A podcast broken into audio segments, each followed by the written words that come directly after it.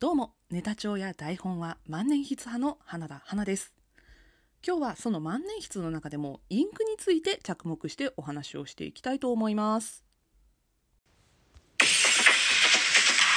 花田の七味からミン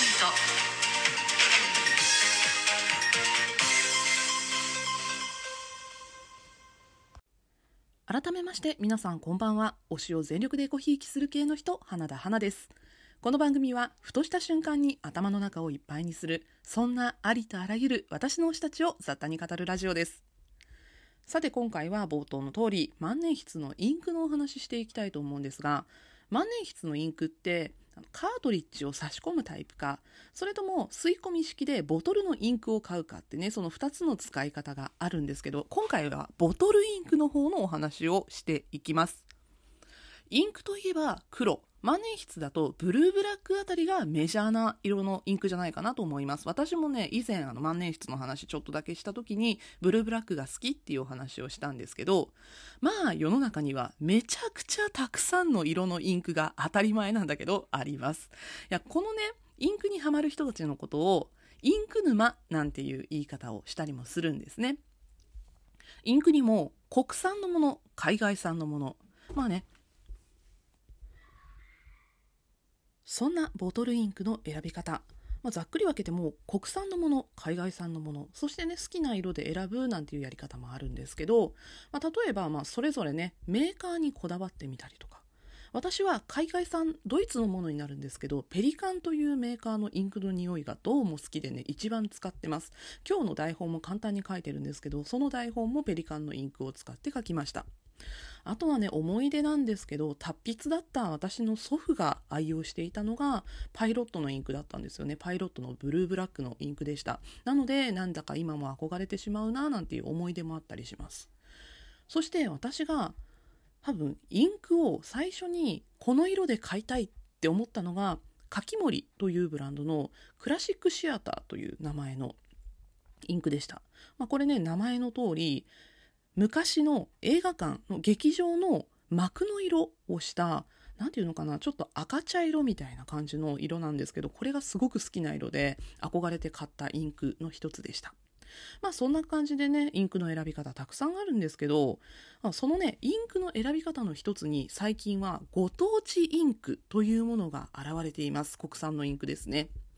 全国各地の文具店やメーカーが様々なインクを現在作っています。文字通りご当地色を出しているこのご当地インクなんですが今では1000種類以上があると言われています。もうねインクについて全然造形がない方はねそんなに色があるのかって思うかもしれないんですけどちょっとねあのご当地インク名前を出していきましょう。函館トワイライトブルー。神戸インク物語旧居住区セピア。讃岐うどんだしゴールド。納豆ブラウン。どんな色だろうって思いません？そしてなんとなく色の想像がついたりしませんか？なんかねこの名前を見るだけでワクワクしてしまうっていうのがご当地インクの面白いところなんですよね。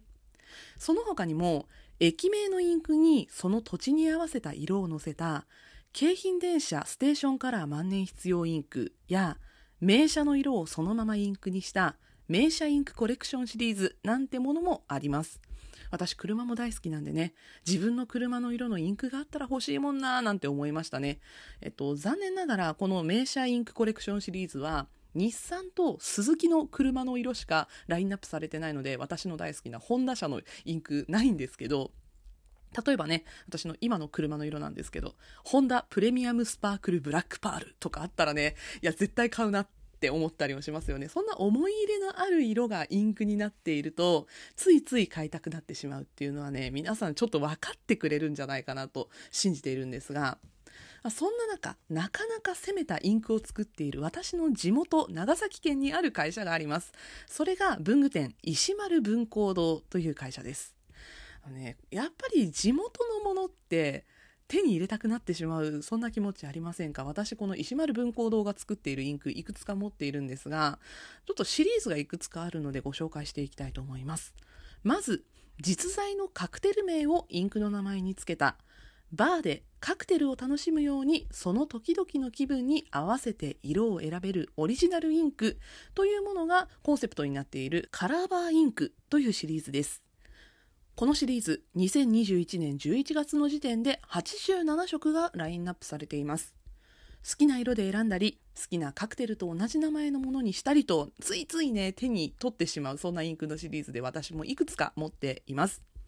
そしてもう一つ石丸文工堂らしいそして長崎県らしいご当地シリーズが長崎美景というシリーズです。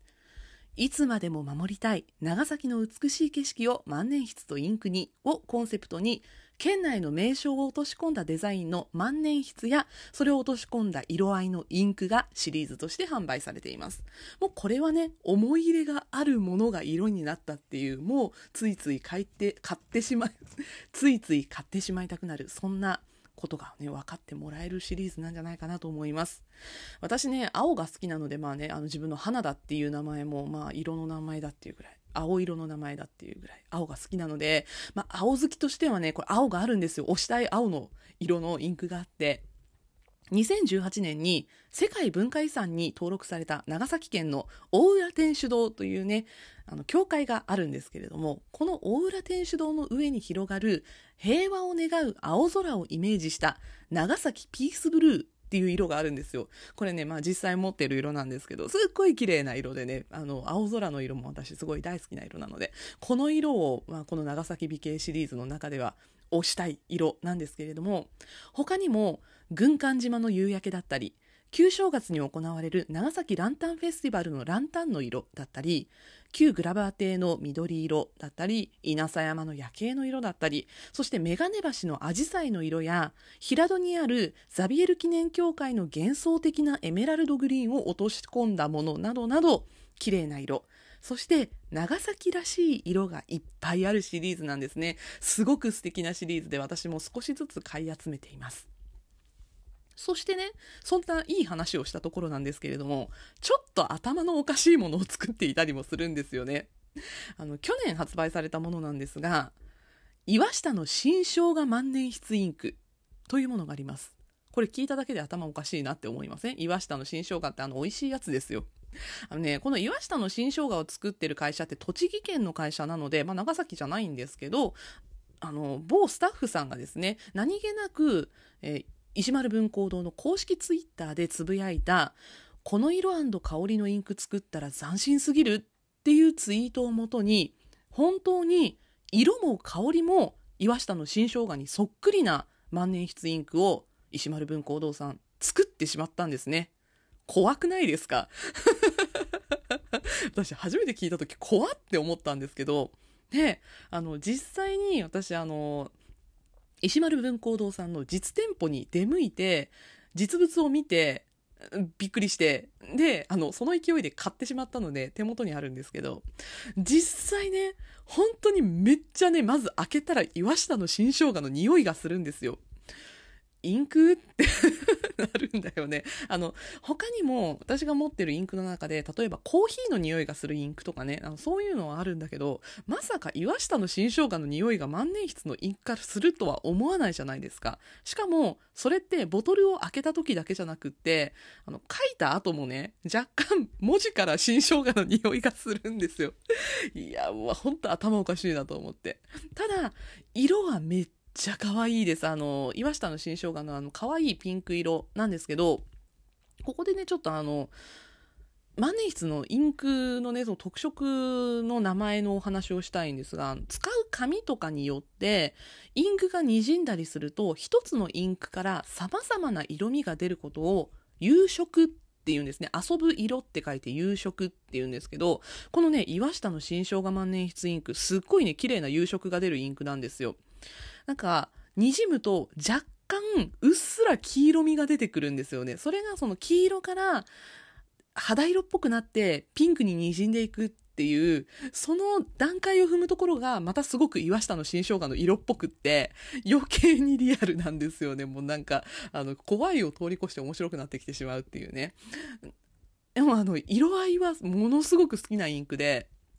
なくなるのもったいないなと思いながらちょこちょこ使ってるんですけど、いや、いいインクです。石丸文工堂さんはね、そういうぶっ飛んだインクも作れるし、まあ、長崎美形みたいな美しいインクも作れるし、カラーバーインクみたいなね、あの、素敵なコンセプトのインクも作れるので、これからもね、なんかいろんなこう柔らかい頭でたくさんのインクを作っていってほしいなって、あの、ご当地の会社としては応援している会社です。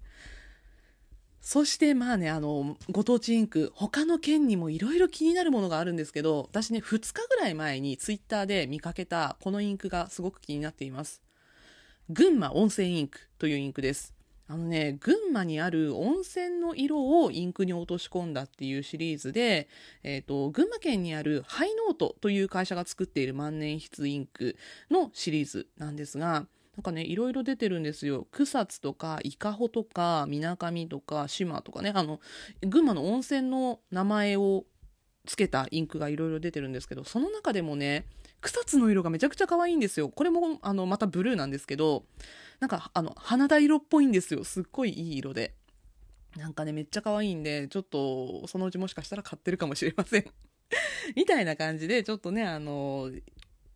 万年筆のインクもいろいろ面白いし、その選び方にね、ご当地インクっていう選び方を、まあちょっと考えてみても楽しいんじゃないかなという今回はご提案の収録でした。というわけで今回は万年筆のインク、特にご当地インクについて、そして、まあ、長崎県の石丸文工堂さんの頭の柔らかさについてお話ししました。ここまでお相手は花田花でした。またお会いしましょう。バイバイ。